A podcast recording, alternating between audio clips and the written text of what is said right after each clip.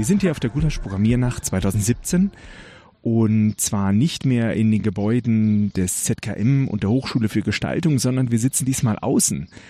Und bei mir, bei mir, Sebastian Ritterbusch, äh, sitzt Florian Magin und äh, Florian, du hast einen total spannenden Vortrag gehalten über Binary Analysis.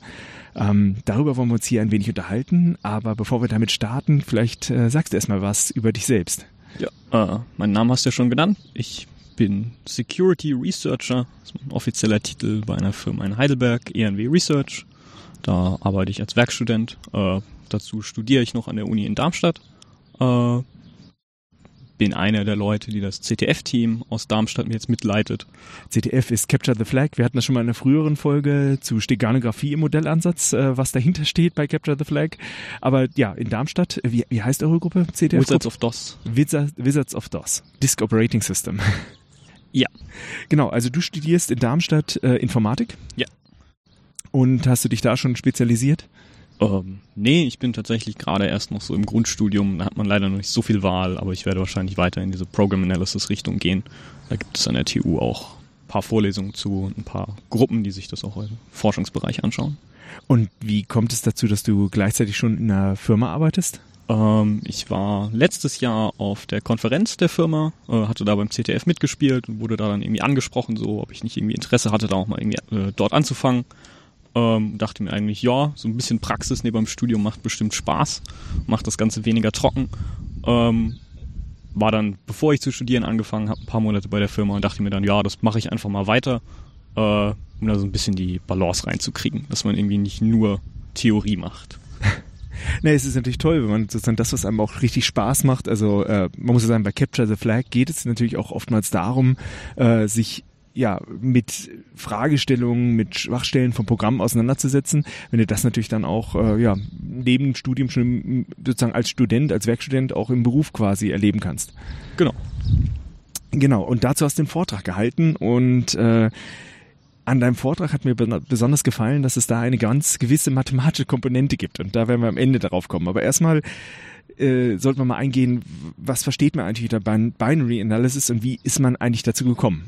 Uh, Binary Analysis ist erstmal, dass man sich irgendein Programm aus anschaut, das nur als kompiliertes Programm vorliegt. Deswegen Binary, weil man keinen Text mehr hat, sondern nur die tatsächlichen Befehle, die an den Prozessor gehen uh, und die ganzen Metadaten, was als Mensch fürchterlich anstrengend zu lesen ist. Ähm, das übersetzt man dann erstmal in eine Form, die halt minimal lesbarer ist, also die Mnemonic Opcodes. Also ähm, quasi Assembler ohne, ähm, ja, äh, ohne symbolische Variablennamen oder sinnvolle Variablennamen, sondern da steht ja, oder, oder, oder überhaupt teilweise ohne das Konzept von Variablen. Also manche mhm. Variablen aus dem Source Code kommen eventuell gar nicht mehr vor als irgendwelche Variablen im tatsächlichen kompilierten Programm. Ja, das liegt einfach daran, wenn, wenn etwas kompiliert wird, dann kann der Compiler erkennen, okay, hier hat der Benutzer zwar sich vorgestellt, es gäbe eine Variable, aber die kann ich einfach wegoptimieren. Genau, der optimiert einfach alles weg, weil der einzige Zweck von dem Programm am Ende ist ja, dass es ausgeführt wird und möglichst effizient. Das ist ja extra nicht mehr dafür gemacht, dass es irgendein Mensch lesen kann. Na gut. Ähm, dafür gibt es ja den Source Code. Vielleicht ist es ja auch die bessere Variante, wie der Compiler das nachher übersetzt hat. Wahrscheinlich. In den meisten Fällen ist, was das aus dem Compiler rauskommt, intelligenter programmiert als das, was reingeht. ähm, die sind ja auch intelligenter für äh, sozusagen das System. Ja, wir, wir sind hier gerade draußen und äh, auch wenn wir fantastisches Wetter hier in Karlsruhe haben, äh, es kann sein, dass hier manchmal ein bisschen der Wind reinweht. Ich hoffe, es ist dann nicht zu schlimm auf der Aufnahme. Gut, wir waren jetzt gerade ähm, sozusagen, wie, wie man die Binäranalyse machen kann. Man nimmt das Programm, disassembliert es und bekommt dann sozusagen so eine, ja. Man bekommt eine halbwegs menschenlesbare Form der Befehle, die der Prozessor ausführt. Ähm, ja, und schaut sich dann die an. Also das ist der Binary Analysis Kram und der, Vor äh, der Fokus des Vortrages war der automatische Teil, wie man da sich das Leben einfacher machen kann, dass man als Mensch nicht mehr alles selber machen muss sondern wie man das dann automatisch analysiert um möglichst schnell eine Form zu bekommen, die man als Mensch dann leichter lesen kann. Ja, das Problem ist ja einfach, dass äh, Programme ja nicht kürzer geworden sind. Ich meine, es gibt ja jetzt inzwischen so richtige Wettbewerbe, Demos in 4 Kilobyte oder 16 oder 64 Kilobyte zu schreiben. Das ist ja weit weg von dem, wie mom momentan Software ausgeliefert wird, wo schon eine Textverarbeitung äh, mehrere hundert Megabyte groß ist. Ja. Ich glaube, es gab eine schöne Statistik zu vor nicht allzu langer Zeit war die durchschnittliche Größe einer Website größer als das komplette Doom-Spiel. Ähm, da der Speicherplatz heute billig ist, kümmern sich Menschen nicht mehr so sehr darum, dass ihr Programm auch tatsächlich klein und effizient ist. Ja, und im Endeffekt, wenn du jetzt sozusagen das disassemblierst, äh, kommst du dann wieder tatsächlich zurück zu den einzelnen Bytes. Und äh, wenn du halt 400 Megabyte hast, hast du 400 Millionen äh, Bytes davor, die, die du theoretisch analysieren müsstest. Ja, und je nach Architektur sind die Befehle unterschiedlich groß, aber was ja, ich, bei manchen sind sie einfach vier Bytes und dann kann man sich das hochrechnen, wie viele einzelne Befehle das sein können, die man sich anschauen muss. Da liegen natürlich noch andere Daten in dem Programm drin, äh, wenn da irgendwelche was weiß ich, wenn da ein Bild gespeichert ist, dann wird das ja schon viel größer. Ähm, mein erster Computer war ein 8-Bit-Computer, der Z80. Da konnte man noch Return von Subroutine einfach in einem C9 hinschreiben. Ich glaube, es war ein C9. da war es tatsächlich nur ein Byte. Heutzutage ist das, glaube ich, auch immer noch nur ein Byte. Aber kompliziertere Befehle brauchen halt mehr Platz. Weil wenn man ein Byte große Befehle hat, dann ähm, hat man nur 256 verschiedene Befehle und ja, das Problem ist aber auch immer dann Alignment. Äh, manchmal möchtest du, dass bestimmte äh, äh, Daten immer auf geraden Adressen sitzen oder immer auf Vierer oder auf 16er Adressen. Und wenn du dann halt sozusagen Programmcode hast, der plötzlich noch ein Byte ist, dann rutscht du immer aus diesem Alignment raus, so gesehen ja. kann man sich schon vorstellen, dass da auch nochmal andere Sachen reinspielen. Also da kommen auch Cache-Fragen, da kommen solche, äh, will man in bestimmten Bereich, Bereichen nochmal drin sein, was man, wo man dann das Programm vielleicht ein bisschen, also der Compiler das dann umstellen soll, damit halt bestimmte Bereiche, äh, die häufig ausgeführt werden, immer im Cache bleiben.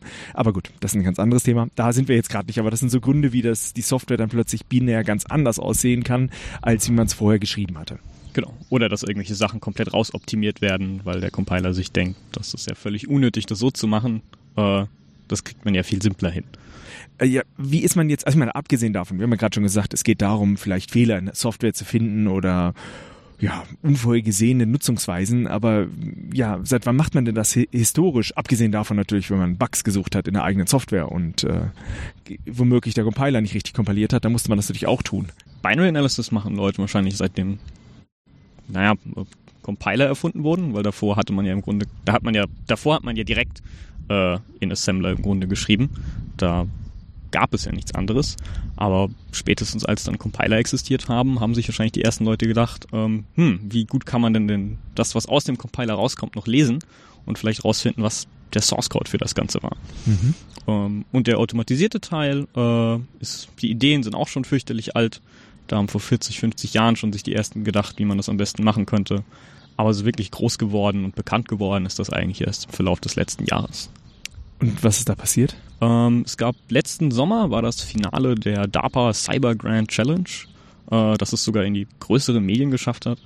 Mein Vater hat jetzt zum Beispiel nicht so viel mit IT-Sicherheit zu tun, hat mich dann aber irgendwann mal darauf angesprochen, was denn dieses dieser Krieg der Maschinen wäre, von dem er da in der Zeitung gelesen hat in Las Vegas.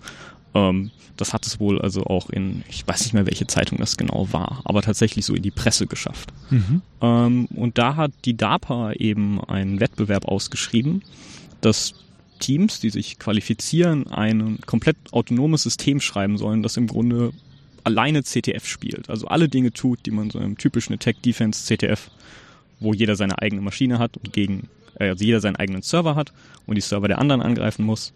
Ähm, ja, dass diese Maschine diese Sorte Wettbewerb komplett autonom spielt. Also die sich die Programme anschaut, äh, versucht die Programme zu verstehen, versucht Sicherheitslücken in den Programmen zu finden, äh, diese Sicherheitslücken zu patchen und Exploits zu bauen, um diese Sicherheitslücken bei anderen Teams auszunutzen. Äh, man muss jetzt mal sagen, das hört sich jetzt erstmal schlimm an. Äh, tatsächlich ist es absolut sinnvoll, dass es gemacht wird, weil wir haben ja gerade das global erlebt, was passiert, wenn man sich damit nämlich nicht beschäftigt, wenn denn WannaCry oder WannaCrypt hat ja exakt das getan. Es hat sich selbst repliziert, hat sich auf verschiedene andere Rechner äh, installiert und äh, dann die Dateien verschlüsselt.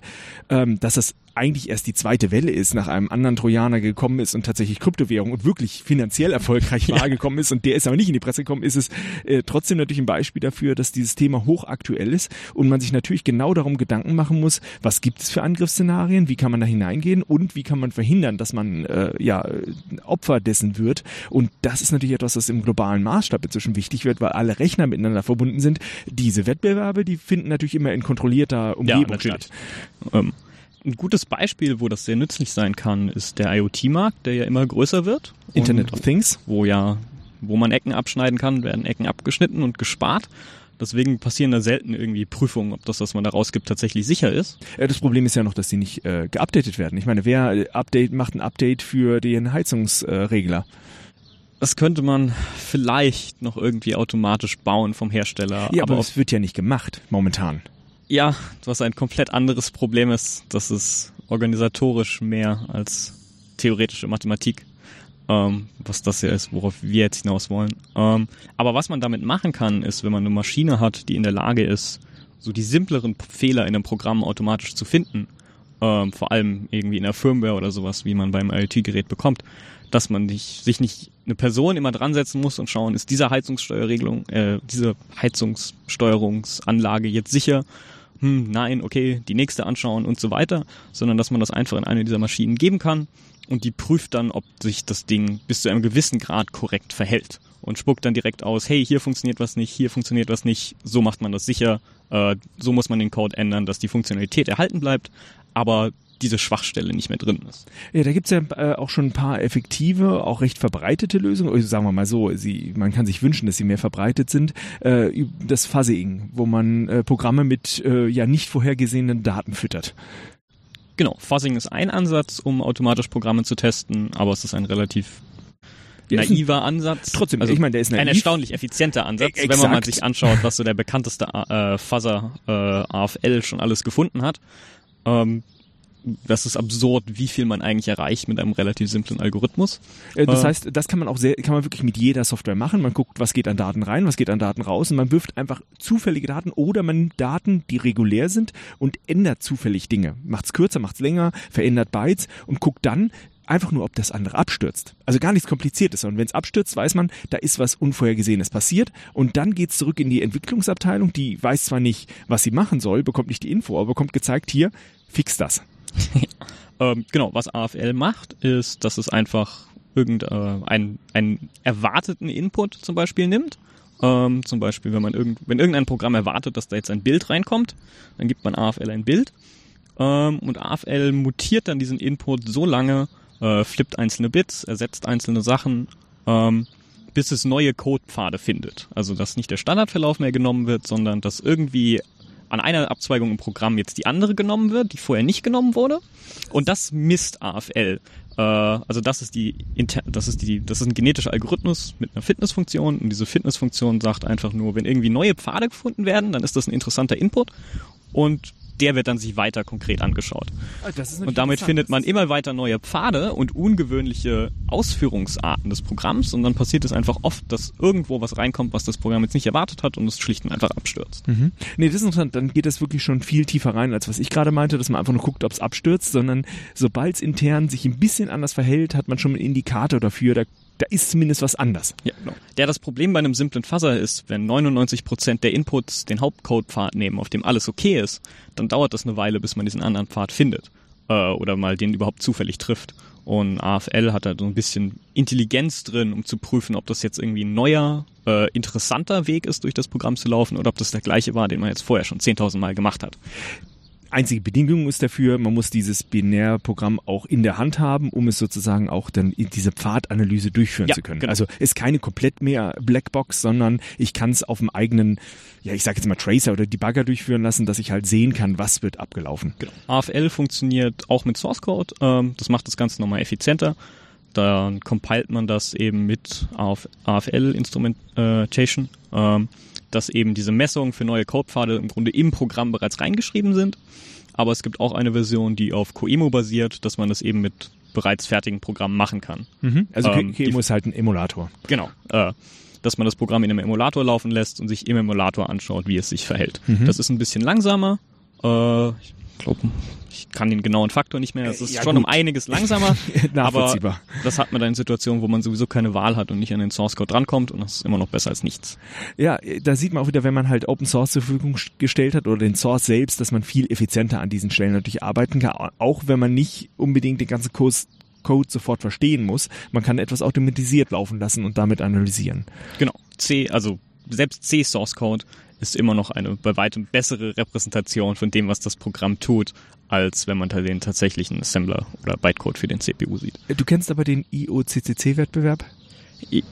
War das der under, war das der Obscure C Contest ja. oder der Underhanded C Contest? Äh, ach, ja gut, ich meine, ich meinte den Obscure, aber Underhanded gibt's auch noch. Jetzt musst du kurz erklären, was die beiden sind. Ja, der Obscure C Contest ist, dass man ein C-Programm schreibt, das ich glaube, möglichst unlesbar war und Bonuspunkte, wenn das der Programmcode dann auch noch aussieht wie ein Flugzeug oder sowas. Und was Sinnvolles tut natürlich. Ja, natürlich muss was Sinnvolles tun. aber Äh, weiß nicht was. Genau. Aber man, es tut irgendwie was, aber es dauert eine Weile, bis man aus eigentlich sauberem Source Code überhaupt mal rausgefunden hat, was zur Hölle da passiert. Und der Underhanded, Der macht das in eine bisschen andere Richtung. Da geht es darum, dass man ein Programm zur Verfügung stellt äh, oder ein Programm schreibt, das eine bestimmte Funktion erfüllt, dabei völlig harmlos aussieht, aber es irgendeinen geheimen Trick gibt, wie man die Funktion äh, umbiegt. Dass man zum Beispiel, eines der Beispiele war, ein Programm schreiben, das irgendwie, es ging so, die, die Story dahinter war, dass man die Atomraketen irgendwie testen will und irgendwie äh, Strahlungsspektrographen war, glaube ich, so. Man hatte diese Daten und das Programm sollte diese Daten analysieren und prüfen, ob da irgendwelche Ungereimtheiten drin sind. Und man sollte das jetzt so schreiben, dass bei ganz bestimmten Ungereimtheiten das Programm sagt, es wäre alles okay, äh, obwohl eben nicht alles okay ist. Und das sollte eben am Source Code nicht ersichtlich sein. Und dann fangen Leute halt irgendwie an, irgendwelche C-Features auszunutzen, äh, die so Leute gar nicht so sehr kennen, was weiß ich, irgendwie einen Float zweimal zu definieren in verschiedenen Größen, dass der Source Code wieder absolut valide aussieht, aber in dem Fall, na, äh, nachdem es durch den Compiler läuft, es plötzlich zwei verschiedene Typen an Floats gibt äh, gut, das und ist dann ja. komische Dinge auf dem Ja. CPU passieren. Also ich meine, es ist, es ist so, dass die ähm, Programmiersprachen natürlich für Menschen lesbarer gestaltet sind, aber es sind immer noch formale Sprachen, die immer noch seltsame Eigenschaften haben können. Und wir müssen gar nicht zu weit gucken. Es gibt sehr weit verbreitete Programmiersprachen, wo es wichtig ist, wie man Whitespace benutzt. Und ich meine damit jetzt nicht die Programmiersprache Whitespace, aber zum Beispiel Python. Da Whitespace regelt, wie, wo man in der Kontrollstruktur drin ist. Wer damit gut zurechtkommt, also wie viel Spaces man macht.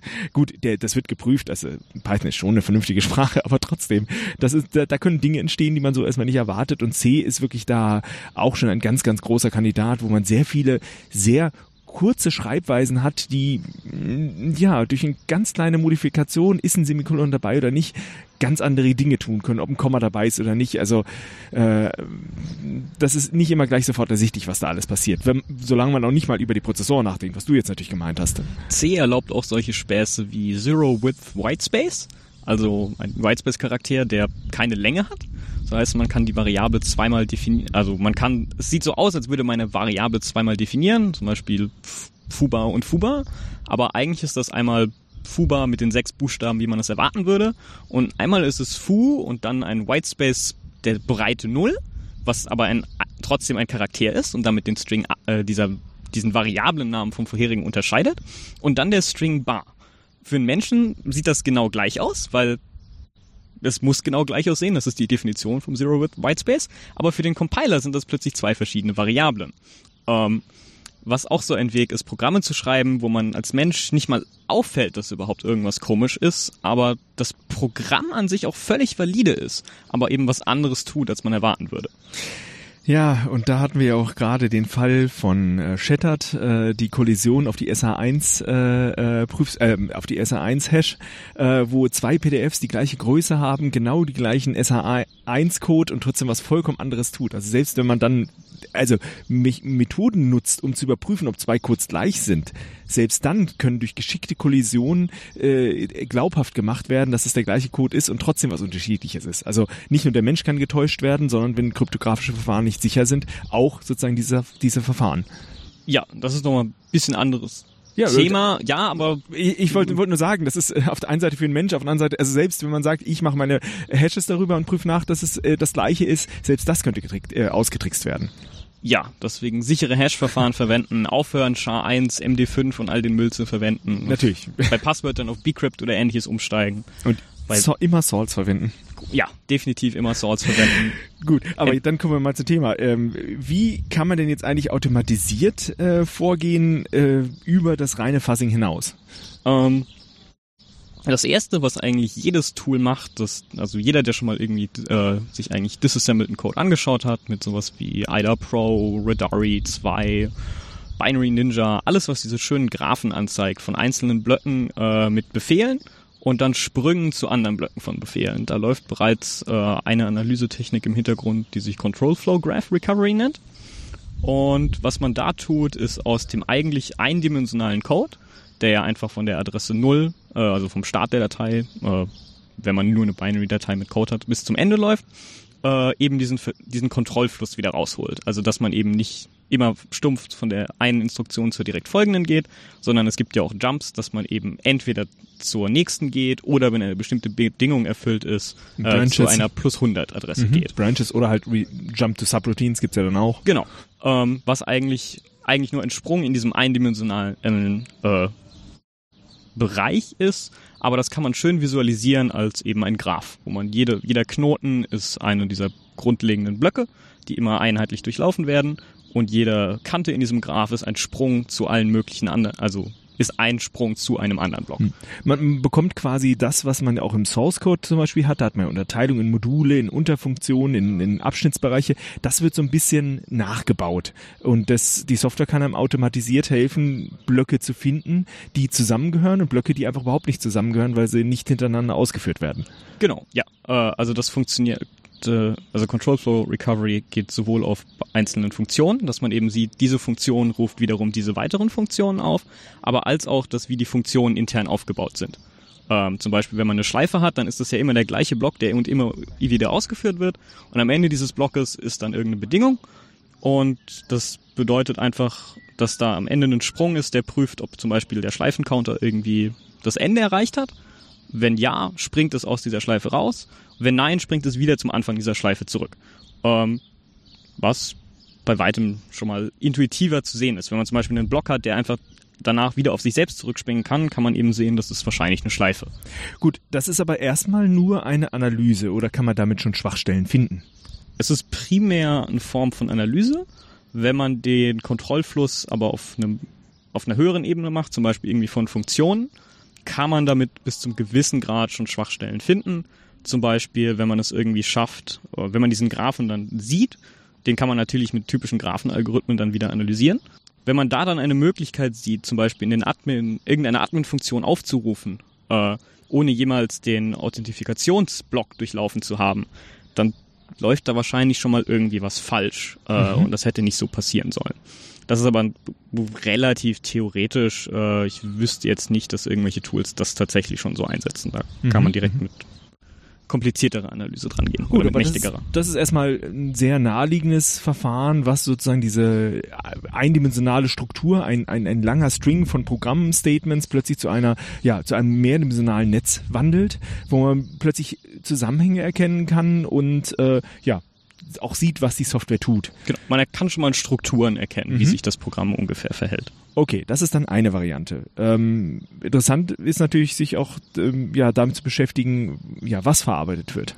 Genau, Datenflussanalyse ist ein anderes Konzept, äh, dass man sich anschaut, wo Daten herkommen und wo Daten hingehen äh, und welche Daten auf anderen Daten basieren. Ähm, zum Beispiel, wenn irgendwie Nutzerinput reingeht und auf dem wird irgendwelche Rechenoperationen gemacht. Sagen wir Passwort. Zum Beispiel, genau. Ähm, ein Hash von einem Passwort, der dann irgendwie weiterverarbeitet wird.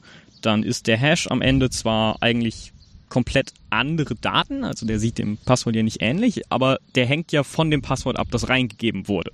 Und dadurch kann man dann eben da einen Datenfluss erkennen. Und wenn der mit irgendeinem anderen Zielhash verglichen wird, genau, dann ist, ist das die Stelle, die interessant ist. Genau, ja. Beziehungsweise, wenn man irgendwo so einen Vergleich sieht, will man vielleicht wissen, woher kommt eigentlich dieser zweite Wert, mit dem der verglichen wird, dass man sich den mal, mal genauer anschauen kann und da mal irgendwie ein bisschen dran rumdrehen, um zu schauen, was das Programm dann macht. Das ist auch interessant, aber das Konzept, wenn man da aus Privacy-Sicht dran geht, dass man zum Beispiel bestimmte Daten einfach als privat oder vertraulich klassifiziert und dann prüft, ob die irgendwo in einer Funktion landen, wo sie nicht landen sollten. Also irgendwo zum Beispiel über das Netzwerk wieder rausgehen. Man kann dann definieren, dass jeglicher Netzwerkverkehr öffentlich ist und da nichts reingehen darf, was vertraulich ist.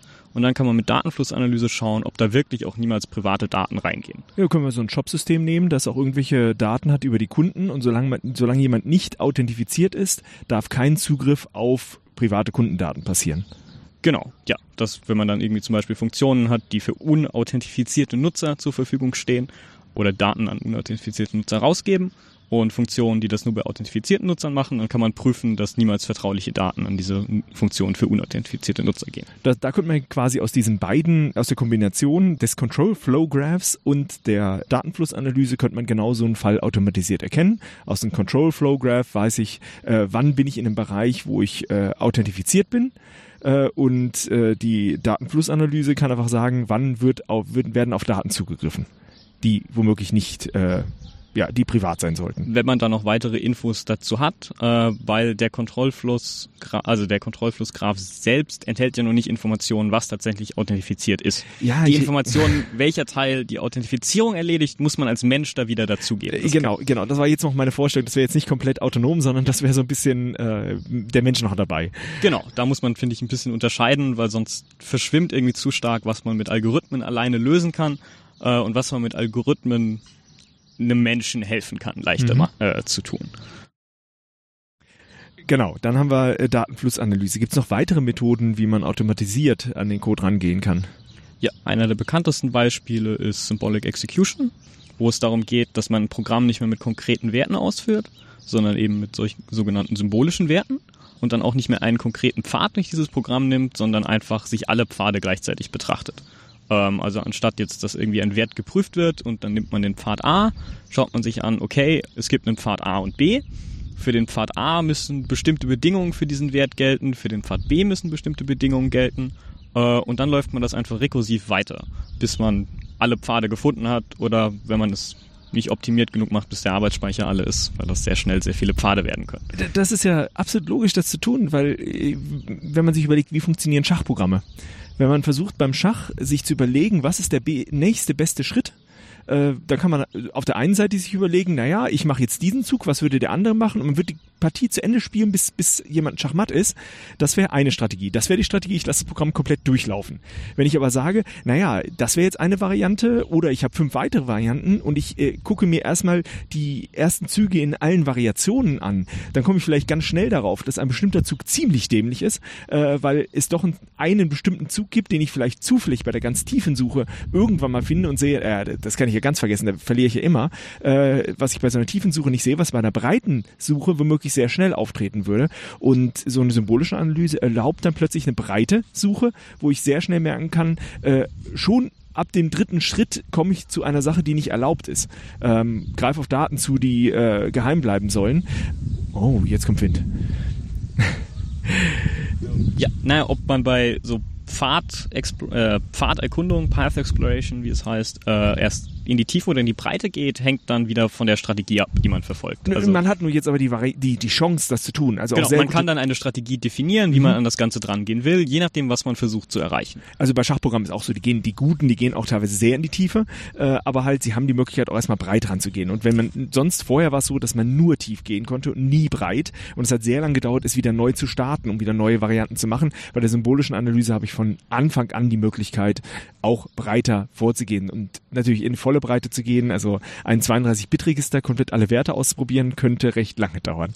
Ja, wenn man an irgendeinem Punkt im Programm ist, wo man zu einer beliebigen Adresse springen kann und dieser Input irgendwie symbolisch ist, dann gibt es danach eben den 32-Bit-Raum an möglichen Folgepfaden danach. Äh, und das wird halt sehr schnell sehr unmöglich, das alles noch im Arbeitsspeicher zu haben und sich irgendwie parallel anzuschauen. Gut, dafür gibt es ja Strategien oder halt auch sinnvolle Wahl von Werten oder dass man einfach äh, stochastisch rangeht. Einfach hintereinander verschiedene Variationen, also möglichst zufällig wie so ein Monte Carlo Verfahren versucht, die Werte auszuwählen.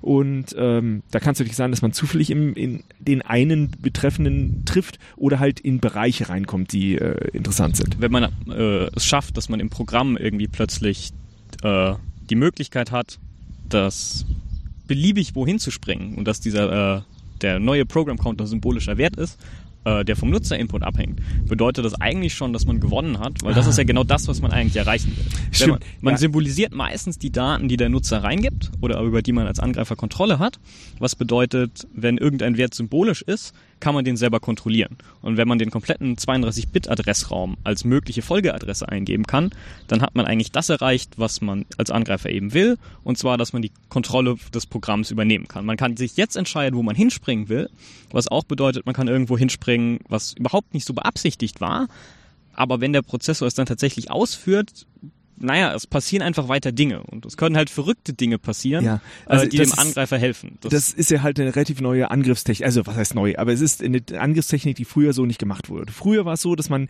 in, im Speicher gesagt hat, ich verändere Bytes und will, dass die, also bei einem Buffer Overflow und ich will dann äh, schreibe selbst beim Programmcode, der ausgeführt wird. Jetzt gibt es aber Sicherheitsmechanismen, die verhindern, dass geschriebener Speicher oder Speicher, den man schreiben kann, ausgeführt werden kann. Jetzt denkt man sich so, naja, jetzt sind die Programme sicher. Denkst du? Weil ich kann, wenn ich das Programm vorher sehe, ja gucken, wo stehen bestimmte Bytes, die das tun, was ich mir vorstellen kann, äh, was ich mir vorstelle, sagen wir mal so direkt vor einem Return to Subroutine, vor einem Rücksprung und vorher wird genau das gemacht, was ich will, diese Befehle. Und dann suche ich mir einfach aus, spring dahin, spring dahin, spring dahin, spring dahin, wenn ich den Programm Programmcounter Counter wählen kann und kann mir sozusagen meinen gewünschten Code aus dem bestehenden Code zusammenbasteln, ohne dass ich den Code verändern muss. Genau, äh, das ist meistens sogar noch viel einfacher, wenn man weiß, wo die libc geladen ist. Die hat eine Adresse drin, äh, wenn man da hinspringt, geht sofort eine Shell auf. ähm, was meistens das ist, was man haben will. Okay, okay, so ist man wieder in auch. seiner gewohnten Bash-Shell und kann anfangen zu arbeiten. Be- Oder man hat bereits seinen Proof of Concept, den man dann wem auch immer vorlegen kann und sagen, so dein Programm macht hier völligen Mist, das ist garantiert nicht beabsichtigt, fix das mal. Genau, also die symbolische, also die automatisierte Analyse hätte zum Beispiel jetzt genauso ein Ziel. In dem Moment, wo ich vom Nutzerinput kontrolliert sozusagen den Programmcounter verändern kann, da kann ich aufhören. Genau, dann weiß man schon, das Da darf bin ich eigentlich fertig. je nach, also es gibt bestimmte Bereiche äh, oder bestimmte Arten der Programmierung, wo das passieren kann. Also so eine Jump Table in C macht eigentlich auch nichts anderes, dass man zum Beispiel irgendwie mal ein simples Menü hat mit Zahlen von 1 bis 4, dann je nachdem wie die Jump Table implementiert ist, bedeutet das meistens, dass er sich die Adresse aus dem User Input berechnet, aber dann gibt es zum Beispiel nur irgendwie vier Optionen für neue Adressen. Und der neu, äh, die neue Adresse ist zwar symbolisch, aber es gibt eben bestimmte Bedingungen für diese Adresse. Und wo es eben gefährlich wird, ist, wenn gar keine Bedingungen mehr gelten oder sehr breite Bedingungen. Da muss man dann nochmal unterscheiden. Also nicht immer, wenn der Program Counter symbolisch ist, heißt das, dass alles verloren ist. Das kann auch beabsichtigt sein, wenn er aber zu viel verschiedene Möglichkeiten hat und vor allem, den man auf irgendwie Adressen auflösen kann oder man da Adressen rauskommen lassen kann, die, äh, was weiß ich, irgendwo komplett anders hinspringen, dann bedeutet es meistens, dass man eben den Kontrollfluss übernehmen kann, was im Grunde die Definition eines Exploits ist. Ja, im Endeffekt, wir reden ja, also es geht uns ja erstmal hier auch äh, um diese automatisierte Analyse, aber natürlich hat das auch immer einen direkten Zusammenhang dazu, wenn vielleicht doch nochmal ein Mensch da ist, der, was er damit auch noch mehr anfangen kann. Aber das wäre jetzt genau so ein Punkt, hat man diese Chance, ist es zumindest mal ein Punkt, wo die Software sagen kann, Moment, an dieser Stelle ist es sehr eigenartig. Es gibt Stellen, wo es Sinn machen kann, den Programmcode da symbolisch oder vom User-Input abhängig zu machen, aber ähm, es besteht eine hohe Chance, dass an dieser Stelle äh, ein Angriff möglich ist. Genau. Äh, eines der bekannteren Frameworks implementiert es einfach damit, dass das prüft, wie viele verschiedene Werte es gibt. Und wenn das über, ich glaube, 256 sind, dann bricht es ab und sagt, oder bricht die Suche in diesem Pfad ab und sagt, das gibt, gar, gibt sehr wahrscheinlich keinen Sinn. Das soll sich mal ein Mensch anschauen und schaut sich den Pfad nicht weiter an. Weil wenn es sich das anschauen würde, dann gäbe es plötzlich ganz viele neue Pfade. Und wenn man die dann sich alle weiter anschauen, dann stürzt das Programm wahrscheinlich, also das Analyseprogramm wahrscheinlich sowieso ab, weil der Arbeitsspeicher alle ist. Was für Tools sind das eigentlich? Es gibt verschiedene, die all diese Konzepte bereits implementieren. Durch diese DARPA-Challenge haben eben viele Unis angefangen, sich irgendwas selber zu schreiben oder auch Firmen angefangen, sich was zu schreiben. Eines der bekanntesten ist das Anger Framework von der University of California Santa Barbara. Das äh, CTF-Team Shellfish, für die Leute, die die CTF-Teams kennen, entwickelt hat das mal, ich glaube ursprünglich für CTFs auch mitentwickelt und dann mit der DARPA-Challenge stark weiterentwickelt, um eben all diese Konzepte und Analysetechniken zu implementieren, um dann sowohl in CTFs besser abzuschneiden, als auch eben bei der DARPA-Challenge mitzumachen. Anger war der Analyseteil davon, deren komplettes Framework, das sie bei der DARPA dann in den Kampf geschickt haben, nannte sich dann Meckerfish. Damit haben sie am Ende auch den dritten Platz geholt. Äh, es ist das beste Framework, das Open Source ist. Das heißt, jeder, der sich dafür interessiert, kann sich den Code anschauen. Die Dokumentation ist ja, Doku kann immer besser sein, aber sie ist auf jeden Fall gut genug, dass man als Einsteiger da auch noch halbwegs reinkommt und sich anschauen kann und relativ schnell den Punkt ist, dass man so mit rumspielen kann und einfach mal ausprobieren, was dieses Framework alles kann und was für Funktionen es bietet. Das nächste Framework, was ich persönlich verwende und als interessant erachte, ist Triton. Das hat die Besonderheit, dass es nicht dafür gebaut ist, komplett autonom zu arbeiten. Äh, Das ist auch einer der wenigen Frameworks, das eben nicht Teil eines Cyber Reasoning Systems für die DARPA Challenge äh, war, sondern das wird von entstand ursprünglich, glaube ich, aus einer PhD-Thesis und wird jetzt von einer Firma in Frankreich weiterentwickelt, QuarksLab. Und das ist im Grunde einfach eine Bibliothek, die all diese Funktionen zur Verfügung stellt, die man dann irgendwie in andere Projekte integrieren kann. Wenn man also irgendein C-Projekt hat, das zum Beispiel Tracing übernimmt oder irgendwie Daten und Code verarbeitet, emuliert, kann man dann eben Funktionen aufrufen in dieser Library, um sich die selber Implementierung einfach zu sparen. Ja, aber du sagst, es gibt noch weitere Unis, die dran arbeiten. Ähm, das sind jetzt zwei Pakete, die jetzt äh, man direkt so benutzen kann.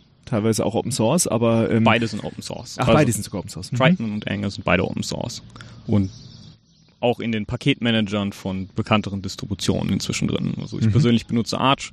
Äh, da gab es schon, gibt es ein extra Repository für so Security Tools. Da ist Anger bereits drin und Triton wird bald drin sein. Mhm. Aber es ist aktiver Forschungsgegenstand der Universitäten, das wollte ich, da wollte ich jetzt genau, drauf hinaus. Ja, das ist ein Bereich, in dem sich noch viel tut und viele Unis haben da ihr eigenes. Es gab bei der DARPA Challenge eben sieben, sieben Teams, die im Finale waren, die eigentlich fast alle ihr eigenes Framework haben. Mhm. Die bekannten davon sind S2E, was glaube ich für Selective Symbolic Exe oder Symbolic Execution Engine oder Selective Symbolic Execution Engine steht, was unter anderem von der Uni in Luzern entwickelt wird. Es gibt von der zweiten kalifornischen Universität, deren Namen ich leider nicht mehr weiß. Wir schreiben es in die Show Notes. Ähm, gibt es auch noch ein eigenes Framework. Das Gewinnerteam der DARPA Challenge von der CMU äh, Universität. Carnegie Mellon. Genau. Hat ihre Binary Analysis Plattform beziehungsweise ihre May ihr Mayhem Framework äh, selber geschrieben und da hatte, bestand auch vorher schon Forschung. Sie forschen da selber noch weiter, wie sie das effizienter machen können. Das ist leider nicht Open Source, also nicht das komplette Framework.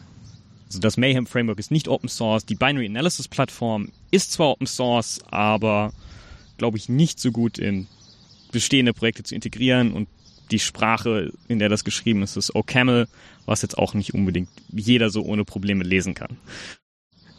War auch so ein Beispiel für eine Sprache, die nicht so gut für Menschen geeignet ist. Naja, ich glaube, dass OCaml durchaus irgendwie von Menschen geschrieben wurden, die sich dabei was gedacht haben. Und dass wenn man sich da rein liest und tatsächlich sich ransetzt, das auch wahrscheinlich Sinn gibt aber es ist definitiv, glaube ich, keine Sprache, die man irgendwie mal, die so viele Leute kennen, wie was ja. weiß ich, C oder Python. Äh, natürlich. Und äh, man muss auch ganz klar sagen, es gibt viele Sprachen, die auch sehr spezielle ähm, ja, Anwendungsgebiete haben. Wir hatten schon in der früheren Folge ähm, die, äh, die ja Haskell, was wirklich sehr wenig Leute sprechen, aber die Sprache durch diese funktionale, äh, funktionale ähm, ja, Darstellung äh, unfassbar mächtig ist und für bestimmte Anwendungen einfach sehr, sehr viel besser geeignet ist. Und wenn ich jetzt sozusagen sage, nicht so viele Menschen geeignet, weil ich gemeint, dass einfach nicht so viele in diesem Bereich arbeiten, aber es kann einfach für die Anwendung sehr sinnvoll sein. Also man muss sich da auch immer die Werkzeuge wählen, die einem am sinnvollsten erscheinen. Nicht immer sind diese General Purpose Programmiersprachen die, die beste Wahl. Wenn ich dran denke, äh, ich will äh, parallele Programmierung machen, ob da jetzt C++ und Java äh, für sozusagen massiv parallele Fragestellungen das beste äh, Tool ist, muss man bezweifeln, weil man da vielleicht diesen Control Flow gar nicht so gut darstellen kann, weil es erstmal immer sehr ja, äh, aus einer äh, aus einer Linie abläuft man immer nachträglich nochmal diese sehr parallelen Mechanismen aufbauen muss, was andere Programmiersprachen von sich aus womöglich datengetrieben schon drin haben, äh, weil man sagt, ja, äh, am Anfang steht, äh, stehen Daten äh, und wenn es mehr Daten gibt, dann entstehen automatisch gleich parallele Strukturen. Da hat man ganz andere Vorgehensweisen. Ja. OCaml ist auch eine funktionale Sprache, die in die gleiche Richtung wie Haskell geht. Deswegen haben die die wahrscheinlich verwendet, weil man eben diese Analysetechniken damit wahrscheinlich intuitiver implementieren kann aber halt zu dem Preis, dass es eine ungewöhnlichere Sprache ist und man da eher neue, äh, eher schlecht irgendwie neue Leute dazu bringen kann, dass sie sich da irgendwie einarbeiten. Da muss ich natürlich dann genau auf unsere Folge zu Incredible Proof Machine hinweisen, wo auch Haskell genau dahinter steht. Und das hat auch ein bisschen äh, Zusammenhang zu dem, über das wir hier sprechen wollen, wo man eben genau Beweise äh, visuell darstellen kann oder sozusagen bauen kann, ähm, wo man quasi ja Programmcode äh, mit Mathematik verbindet. Und genau das hast du auch vorgestellt in deinem Vortrag. Genau. Also erstmal so allgemein äh, gibt es auch die Bewegung der Langsec Community, dass Langsec steht für? Language Security. Das ist im Grunde auch so IT-Sicherheit aus einer sehr theoretischen Informatikperspektive, die auch erstmal allgemein sagen, dass eigentlich jeder Exploit ein Gegenbeweis ist für die Behauptung, dass ein Programm sicher ist. Also wenn man ein Programm schreibt, dann also der Entwickler denkt sich meistens irgendwie für diese gegebenen Umstände wird sich das Programm immer so verhalten. Und ein Exploit ist eigentlich nichts anderes als ein Gegenbeweis, dass diese Behauptung eben nicht stimmt. Und wenn man sich das Ganze so ein bisschen mathematisch vorstellt, dann, wenn man aus dieser Ecke kommt und gerne theoretisch denkt, macht es das auch alles so ein bisschen intuitiver. Und es gibt eben wieder Frameworks, die einem dabei helfen können, irgendwie Dinge zu beweisen oder Dinge eben zu beweisen, dass die nicht so sind. Also da muss man jetzt mal sagen, man kann ja für ein Programm eine Spezifikation schreiben, wo man sagt, dass wenn das Input ist, soll genau das passieren. Und das ist für komplexe Programme können das natürlich auch sehr, sehr kompliziert werden, wo man sagt, also das, das, das, das alles muss gegeben sein. Bei der Rechner muss so und so viel Kilobyte haben oder darf so und so viel haben. Und jetzt kommt man schon in, an die Stelle, ja, wie viel muss er jetzt haben, darf er haben, sowas zu beweisen, dass die Software, egal wie viel Speicher der Rechner hat, äh, in welchem Bundesland äh, er läuft oder in welcher Zeitzone, ähm, äh, oder ähm, ja, da kann man sich jetzt alles Mögliche vorstellen. Da wird es natürlich schwierig, etwas zu beweisen. Aber theoretisch, wenn man sagt, das geht rein, das soll passieren in dieser Zeit, das ist etwas, das man sich erhofft, beweisen zu können. Und wenn man sowas hat wie einen Herzschrittmacher, eine Software dafür, da möchte man auch, dass der wirklich genau für gegebene Situationen exakt das tut, wenn ein Programm drin läuft, was man sich vorstellt. Ähm, also ich weiß nicht, ob da jetzt wirklich eine Software drauf läuft, aber es gibt einfach sehr sensible, äh, oder nehmen wir jetzt Raumfahrt, da kann man sich's leisten. Ja, der äh, Herzschrittmacher ist schon ein prima Beispiel, ah, weil es äh, kann leider ihren Namen nicht mehr, aber es gibt eine Person, die eben einen Herzschrittmacher hat und auch im IT-Security-Bereich zuständig ist, die öfter mal einen Vortrag darüber hält, über die Sicherheitslücken in ihrem Herzschrittmacher, für die keine Patches existieren. Da läuft Software drauf. Es läuft auch teilweise kaputte Software drauf, die nicht komplett verifiziert wurde. Was in dem Fall, wenn es um was Kritisches geht wie ein Herzschrittmacher, eigentlich schon illegal sein sollte, dass da nicht starke irgendwie formale Verifizierung vorher drauf gemacht wird und bewiesen wird, dass ich einen Herzschrittmacher, der muss ja nicht viel tun. Also ein komplettes Betriebssystem formal zu verifizieren ist viel Aufwand, aber die Funktionen von einem Herzschrittmacher sind ja simpler. Gut, ähm, aber ich wollte jetzt sagen, verifizieren bedeutet, man beweist formal, dass er das tut, was man sich vorgestellt hat. Genau, dass unter gegebenen Umständen nur gewisse Dinge eintreten können. Äh, da gibt es auch wieder ein Framework, das das Ganze einfacher machen soll. Das nennt sich Z3 von Microsoft Research. Das ist eben ein Theorem Prover, um das einem erleichtern soll, Theoreme zu beweisen. Man kann dann eben irgendwelche äh, man kann da drin modellieren und dann bestimmte Bedingungen aufstellen und dann prüfen, ob diese Bedingungen immer gelten oder ob es zum Beispiel irgendein, irgendeine Belegung einer Variable gibt, für die diese Bedingungen nicht mehr gelten was fürchterlich abstrakt erstmal klingt, aber was man dann im Security-Kontext schon relativ schnell einsetzen kann, auch wenn man irgendwie, wenn der Source Code nicht bereits geschrieben wurde, mit dem Gedanken, dass er formal verifiziert wird, sondern dass man irgendwie Source Code vor sich hat und sich denkt, der sollte sich immer so verhalten, ich modelliere den mal und prüfe, ob der wirklich sich immer so verhält. Ja, da hast du ein Beispiel gebracht ähm, mit einer Malloc-Routine. Also Malloc ist Memory Allocation ähm, und das waren, glaube ich, nur so drei Zeilen Code. Genau. Also äh, drei Zeilen Code denkt man sich, das ist doch wohl, kann man doch sofort kapieren, was die tun. Ja, erstmal Malloc in dem Fall kann man gut abstrahieren. Das übernimmt, äh, das bekommt er einfach als Argument irgendwie die Größe des Buffers und liefert dann einen Pointer zu einem Buffer zurück. Äh, und in diesem konkreten Beispiel haben sie halt eine Wrapper-Funktion außenrum geschrieben. Das nannte sich dann xmalloc, die eigentlich genau das gleiche tut. Sie bekommt wieder die Größe eines Buffers und hat dann irgendwelche Bit-Operationen darauf gemacht. Negierung, Verundung plus die Größe einer Page. Es war auf jeden Fall nicht sofort ersichtlich, was genau das eigentlich tut. Also die meisten Leute, die ich das irgendwie gefragt haben, sind erstmal nicht draufgekommen, was da eigentlich passiert. Also der Hintergrund ist, äh, ich will zum Beispiel äh, bestimmte Größe reservieren. Sagen wir mal, ich habe ein Programm, das äh, 16 Kilobyte äh, Speicher braucht, aber ich will darum, ich will eine Nachricht verpacken, die, wo die 16 Kilobyte rein sollen. Dann muss ich vielleicht etwas mehr Speicher reservieren. Und das kann eine beliebig komplizierte Konstruktion sein, die einfach die Menge des Speichers, die ich brauche, vergrößere oder verkleinere und äh, oder den Pointer womöglich verändere weil ich so anders reinschreiben will. Also es gibt dafür schon, ich wollte nur erklären, es gibt Situationen, wo man sowas brauchen kann. Nur in dem Fall äh, steht, stand jetzt nicht bei, was macht xmalloc äh, und stand einfach die Formel da. Genau, das ist eigentlich schon eine gute Erklärung dafür. Und diese Formel war eben intuitiv nicht sofort leicht zu verstehen. Aber da kann man dann eben mit diesen mit theoretischen, äh, mit diesen Theorem-Provern eben rangehen und einfach drüber nachdenken, was jetzt blöd wäre, was passiert. Also man muss jetzt sagen, da war der, da stand kein Kommentar dabei. Nein. Äh, aber selbst wenn der Kommentar dabei gestanden hätte, würde das immer noch gehen, was du jetzt gerade vorschlagst. Dass man also sagt, ich wandle diesen Programmcode in einen symbolischen Code. Genau. In dem Fall war diese Operation, die sie vorher gemacht haben, im Grunde eine Formel, äh, die man eben nicht sofort verstanden hat, aber man kann eben sich, wenn man dann drüber nachdenkt, denkt man sich, die allozieren irgendwie einen Buffer und es wäre garantiert blöd, wenn sie versuchen, eine bestimmte Größe zu allozieren und sie am Ende, nachdem sie diese Operation da drauf gemacht haben, irgendwas Kleineres allozieren. Und das ist dann tatsächlich was, was man relativ leicht prüfen kann, indem man einfach diese Funktion in dem äh, Theorem Prover, beziehungsweise in dem konkreten Constraint Solver, was ein Teil dieses Theorem Provers ist, äh, modelliert äh, und dann einfach die Bedingung aufstellt, dass niemals es passieren soll, dass eben nachdem diese Operation angewendet wurde, da ein kleinerer Wert rauskommt, als der, der reingegangen ist. Äh, das sollte immer größer werden, weil sonst werden irgendwo Dinge, irgendwo Dinge schiefgehen. Und das kann man dann eben einfach machen. Diese Funktion konnte man in Python direkt übernehmen. Also man, diese Solver sprechen auch eine eigene Sprache, aber das wäre wieder eine neue Sprache, die man lernen müsste. Und die Python-Bindings sind wahrscheinlich für die meisten Menschen einfach intuitiver. Man baut diese Funktion einfach, also einfach in Python, modelliert dann diese Constraints, die man einfach genauso hinschreibt. Also man definiert diese Funktion einfach als irgendwo die übliche Python-Definition als f und sagt dann f von x äh, soll kleiner sein als x. Es gab noch zwei andere Bedingungen, dass eben das Ergebnis nicht null sein sollte, weil sonst alloziert Malloc gar keinen Speicher, je nach Implementation gar keinen Speicher mehr und Dinge gehen schief. Und es musste größer als eine Page-Size sein, dass diese Operation überhaupt gemacht wurde. Aber das waren eigentlich schon die drei Bedingungen. Und die kann man dann eben, sobald man die mal modelliert hat, an den Solver übergeben und den prüfen lassen, ob das für alle Werte, ob es oder ob es irgendeine Belegung gibt, für die diese Bedingungen nicht mehr erfüllt sind, beziehungsweise für die die Bedingung erfüllt ist, dass dieses Ergebnis plötzlich kleiner ist als das, was man reingegeben hat.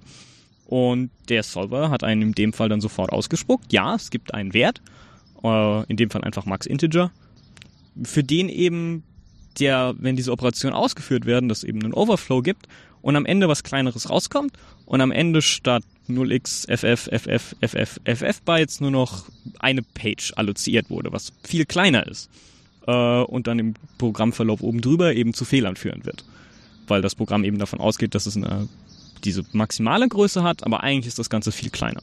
Das Spannende ist jetzt hier wirklich, dass man sozusagen Programmcode benutzt, diesen formal formuliert als ein äh, ja, äh, Gleichungssystem oder eine Gleichung, die ich für bestimmte Werte lösen will oder für bestimmte Werte optimieren möchte.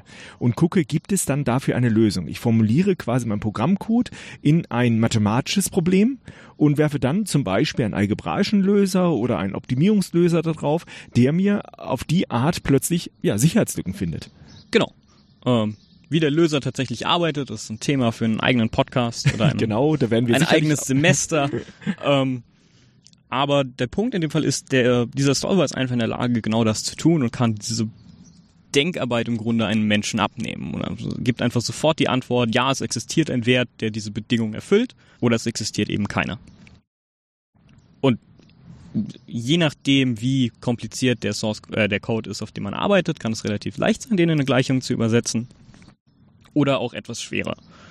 Wenn es dann etwas schwerer wird, gibt es wieder Konzepte, wie man das automatisch macht. Also, dass man diese Gleichung, äh, in dem Beispiel hatte ich die Gleichung noch selber gebaut. Aber bei komplizierteren Sachen kann man dann auch wieder die Frameworks das Ganze durchlaufen lassen, dass die einzelnen Assembler-Befehle im Grunde als Funktion oder Mathemat das, das Verhalten des äh, CPUs und des Speichers modelliert wird äh, und dann man einfach in diesem Modell oder ja in diesem Modell Dinge prüfen kann und der Solver dieses dann versteht. Ich finde das total faszinierend, wie man da plötzlich wieder sozusagen von dieser sehr abstrakten Rechenweise, der diskreten Rechenweise im Computer plötzlich wieder auf ganz andere Bereiche kommt. Natürlich ist es dann auch wieder eine kombinatorische Fragestellung, wie man etwas löst, aber wenn man algebraische Gleichen löst, sind es oft auch kombinatorische Fragestellungen, äh, wo man einfach mit erweiterten, ja in diesem Fall symbolischen äh, Variablen, äh, ja, dann wieder die Mathematik anwerfen kann, um ja das Problem weiter äh, zu bearbeiten. Ich meine, das kann ein Schritt sein, um eine weitere weitere Lücke zu finden, was man ja auch sicher verallgemeinern kann, dass man vielleicht einen ganzen Programmcode sagt, okay, äh, diesen, diese Unterroutine, die soll jetzt ein bestimmtes Verhalten haben, aber das ist nur ein kleines Rädchen, das ich brauche, um noch ein größeres Problem zu lösen. Ähm, das kann man ja dann beliebig auch weiter kombinieren. Genau, äh, das S2E-Framework von der unter anderem der Uni Luzern, ich glaube, da anderen, arbeiten noch andere mit, macht eben genau das. Man kann im Grunde eine komplette virtuelle Maschine, also im Grunde ein komplettes Betriebssystem da reinladen und dann Bedingungen aufstellen, die immer wahr sein müssen. Und das Tool versucht das dann zu durchlaufen und zu prüfen, ob es irgendwelche Möglichkeiten gibt, dass eben diese Verhaltensregeln verletzt werden. Mhm. Ähm, was beim kompletten Betriebssystem relativ kompliziert ist, aber vor allem bei kleineren Programmen ist es aktuell so langsam an dem Punkt, wo das Ganze machbar wird. Oder in den nächsten Jahren wahrscheinlich wird es an dem Punkt sein, wo man das zum Beispiel für IoT-Devices einfach langsam nur noch ein Framework hat, in dem man diese IoT-Firmware äh, eingibt äh, und die dann auf bestimmte Bedingungen überprüft. Zum Beispiel, dass es kein fixes Passwort gibt, sondern das Passwort grundsätzlich immer irgendwo vom User-Input äh, abhängen muss es wird immer ein, ein Rennen sein, aber man kann hoffen, dass sozusagen die ganz einfachen Einfallstore in Zukunft besser geschlossen werden und man auch automatisiert äh, das ja besser analysieren kann. ist unglaublich, wie sich das, wie sich das immer weiterentwickelt. Ähm, früh, vor, am Anfang hat man es überhaupt erstmal angefangen, etwas sozusagen zu analysieren aus dem Binary, was schon nicht so gedacht war. Und jetzt inzwischen ist man schon weit darüber hinaus, dass inzwischen die Computer die Computersprache analysieren und uns damit natürlich auch noch weiterbringen, um die Software noch sicherer zu machen, als sie vorher war, indem wir uns natürlich auch darüber unterhalten, was es für ja, Angriffsmöglichkeiten gibt. Wie bist du eigentlich darauf gekommen, äh, dich mit diesem Thema zu befassen? Ähm, mit Binary Analysis äh, beziehungsweise automatisierter Analyse ähm, jetzt seit ein paar Monaten. Ich glaube, irgendwie ab Februar hatte ich mal die Gelegenheit, dass ich mich da einfach dran setzen kann und mir das einfach mal alles selber durchlesen. Ich hatte schon viel vorher davon gehört.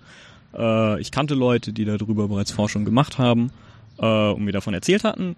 Und das war eigentlich schon lange auf der Liste der Dinge, die ich mir unbedingt mal anschauen wollte.